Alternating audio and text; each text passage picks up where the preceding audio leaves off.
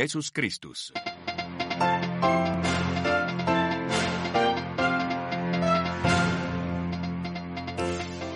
Guerre à Gaza, Israël accusé ce soir par les Nations Unies de faire délibérément obstacle à l'accès de l'aide humanitaire. Dans l'enclave palestinienne, le système de santé s'est effondré. On parle de dizaines de milliers de personnes blessées, outre les près de 30 000 morts en cinq mois d'offensive. Une trêve aura-t-elle lieu sur place pour le ramadan? Des négociations sont en cours au Qatar notamment, un acteur de médiation majeur. C'est ce que nous verrons dans ce journal. Pour aider l'Ukraine face à l'offensive russe en cours depuis deux ans, le président français évoque l'envoi de troupes occidentales au sol en Ukraine, provoquant la réticence, on le verra, affichée des Européens. Et puis enfin en Russie, un nouveau dissident est à son tour condamné à la prison. Il s'agit de Leg Orlov, 70 ans, une figure de la défense des droits humains, un vétéran de mémorial, l'ONG coloréate du prix Nobel de la paix 2022, aujourd'hui dissoute par la justice. Radio Vatican, le journal, Marie Duhamel. Bonsoir à tous. À Gaza, pas un jour ne passe sans funérailles et les familles en deuil doivent improviser au gré des conditions de la guerre. En près de cinq mois d'offensive israélienne contre le Hamas, les autorités palestiniennes ont recensé plus de 29 900 morts, essentiellement des femmes et des enfants. Dans l'enclave, 70% de la population est déplacée. Elle est aujourd'hui menacée de famine. Ce soir, prenant le relais de plusieurs ONG, les Nations Unies accusent donc Israël de bloquer systématiquement l'accès de l'aide à Gaza.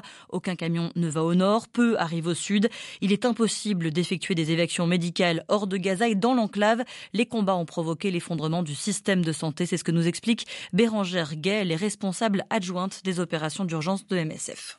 Aujourd'hui, les peu de lits d'hôpitaux qui restent dans la bande de Gaza, il est difficile d'en faire euh, le compte exact puisque la population bouge, puisque les structures de santé, comme elles sont touchées, euh, sont évacuées euh, les unes après les autres. Et aujourd'hui, il n'y a plus d'accès du tout aux services de base. Hein. Il n'y a plus de service de pédiatrie, il n'y a pas de service de médecine générale, il n'y a plus d'accès au traitement pour les patients de, cancer.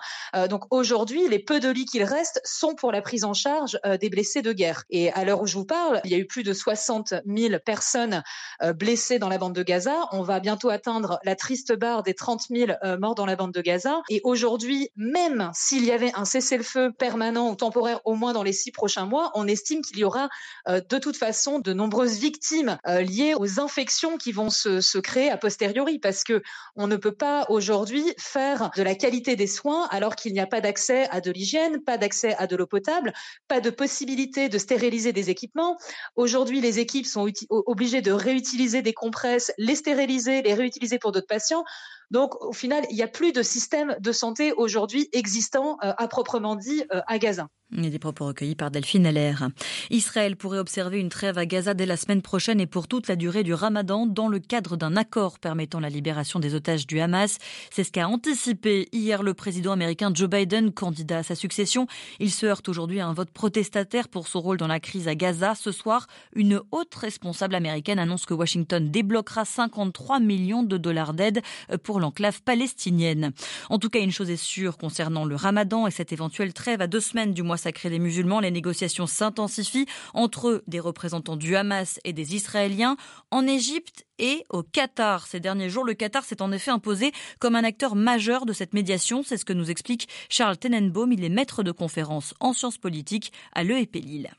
Dans la diplomatie euh, qatari, les choix euh, stratégiques diplomatiques importants s'élaborent toujours dans un environnement assez proche euh, de l'émir. Et aujourd'hui, l'émir Al-Thani a mis en œuvre une véritable shuttle diplomatie, hein, cette diplomatie de la, navette, qui a mis sur le devant de la scène dans des efforts conduits par le Qatar pour essayer d'engager des négociations. C'est une prise de risque comme toutes les médiations, elles sont toujours finalement pour euh, ceux qui les portent à la fois un enjeu de prestige, une démarche stratégique de premier plan qui peut s'avérer payante en termes de visibilité internationale, mais aussi une prise de risque importante parce que ce sont toujours euh, des processus politiques complexes et la médiation ici est utilisée pour tenter de surmonter des obstacles euh, qu'aucune autre méthode tenté euh, auparavant ou en parallèle n'a pu réussir à surmonter.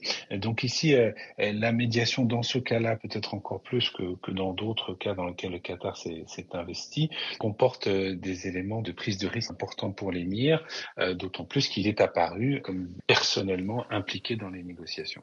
Charles Tenenbaum de l'IEP Lille. Et précisons que l'émir du Qatar, le cheikh Tamim Ben Ahmad Al Thani, est à Paris. C'est la première visite d'État d'un émir qatari dans l'Hexagone depuis 15 ans. Il est accueilli en ce moment par Emmanuel Macron à l'Élysée. Discussions qui seront suivies de la signature d'accords et d'un dîner d'État. Et le Qatar n'est pas la seule puissance qui joue les médiateurs. Le président ukrainien Vladimir pardon, Volodymyr Zelensky, excusez-moi, vient d'arriver en Arabie Saoudite pour parler de la question d'échange de prisonniers de guerre entre Kiev et Moscou. L'Arabie Saoudite qui vient d'annoncer l'exécution de sept personnes pour des crimes liés au terrorisme sans plus de précision. Il s'agit du plus grand nombre d'exécutions en un jour dans ce royaume du Golfe. En Ukraine, l'armée russe prend un village puis un autre dans les environs de la ville déjà conquise d'Avdiivka à l'est du pays dans la région de Donetsk pour la première fois depuis le début du conflit. Le ministère russe de la Défense a par ailleurs annoncé la destruction d'un char Abrams dans ce secteur. Ce sont des blindés lourds livrés par Washington à Kiev. Comment aider les Ukrainiens à remporter la guerre? Répondant aux questions d'une journaliste au terme d'une rencontre qui réunissait une vingtaine d'alliés de Kiev à Paris, le président français a émis l'idée d'envoyer des troupes au sol en Ukraine, troupes occidentales, une idée rejetée par la classe politique française, mais surtout par l'Allemagne, l'OTAN, Varsovie, Prague ou Madrid et même ce soir par Washington. Pourtant, ce scénario dissuasif est important, c'est ce que nous explique Johan Michel. Il travaille à l'International Institute for Strategic Studies. Vous déclarez que vous tenez prêt à envoyer des troupes si jamais vous estimez que c'est nécessaire. Mais cela permet d'éviter que l'adversaire considère qu'il a les mains complètement libres. C'est maintenir l'ambiguïté stratégique qui évite à l'adversaire de faire de mauvais calculs. Euh, il serait tout à fait possible alors qu'on a déclaré qu'il était impossible d'envoyer des troupes en Ukraine, qu'il se passe quelque chose en Ukraine qui nécessite qu'on envoie des troupes. Il y a plein de choses qui pourraient en fait nous conduire à intervenir sur, sur le territoire ukrainien. Je pense que c'est une erreur que pourraient faire certains pays européens en excluant par principe, quoi qu'il arrive, c'est en fait encourager une escalade. Je vais prendre un parallèle historique, mais dire dans les années 20, nous ne déclarerons pas la guerre à l'Allemagne, quelle que soit sa politique étrangère, ça nous amenait d'abord à Munich et donc in fine à 1939.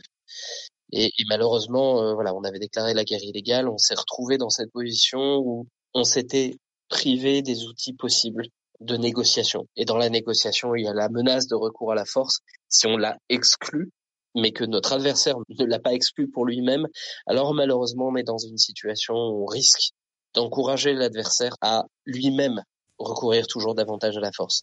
Johan Michel de l'IISS en Russie. Il est toujours difficile d'exprimer un avis différent de celui du Kremlin. Ce matin, Oleg Orlov, l'un des fondateurs de l'ONG Mémorial, lauréate du prix Nobel de la paix 2022, a été condamné à deux ans et demi de prison de colonie pénitentiaire. Son crime, avoir critiqué à plusieurs reprises l'invasion de l'Ukraine. À Moscou, Jean-Didier Revoin. Ce verdict montre que ma tribune était exacte et correcte. C'est par ces mots qu'Oleg Orlov a commenté la peine de deux ans et demi de colonie dont il a écopé ce matin. Pour rappel, ce militant des droits de l'homme en Russie avait notamment publié il y a un peu plus d'un an une tribune publiée en français dans Mediapart et intitulée Ils voulaient le fascisme, ils l'ont eu. Un texte parmi d'autres prises de position similaires que les autorités ont interprétées comme discréditant l'armée et les autorités russes. Elle lui vaut aujourd'hui une condamnation à de la prison ferme. Car dans cette même affaire, le coprésident de l'ONG de défense des droits de l'homme Mémorial avait déjà été condamné à une amende, une condamnation contre laquelle le parquet avait recouru pour aboutir à la sanction d'aujourd'hui. Une peine de prison ferme donc qui montre que le pouvoir reste déterminé à réprimer toute forme de contestation. Une issue à laquelle Oleg Orlov se disait préparé car s'il est resté en Russie, c'est pour continuer le combat. Jean-Didier Revoin, Moscou pour Radio Vatican. En Europe, de nouvelles règles ont été approuvées par les eurodéputés ce mardi pour protéger les journalistes les défenseurs des droits contre des poursuites dites poursuites baillons, des procédures judiciaires destinées à les réduire au silence. Et puis autre, autre texte clé adopté par les eurodéputés à Strasbourg, ils ont validé, mais de justesse, une législation imposant d'ici 2030 la restauration des écosystèmes abîmés, 15 voix seulement, donc un texte adopté malgré la farouche opposition de la droite à l'unition des organisations agricoles. Sur le continent africain, le gouvernement du Mozambique confirme que des dizaines de milliers de personnes ont été chassées de chez elles par une récente vague d'attaques djihadistes. On est dans le nord du pays. Elle a refusé cependant de déclarer l'état d'urgence. Voilà, c'est la fin de ce journal. Merci de l'avoir suivi. Merci de votre fidélité aux ondes de Radio Vatican. L'actualité du monde et de l'Église dans le monde, bien sûr, revient demain matin à 8h30. Vous serez en compagnie de Xavier Sartre. Excellente soirée.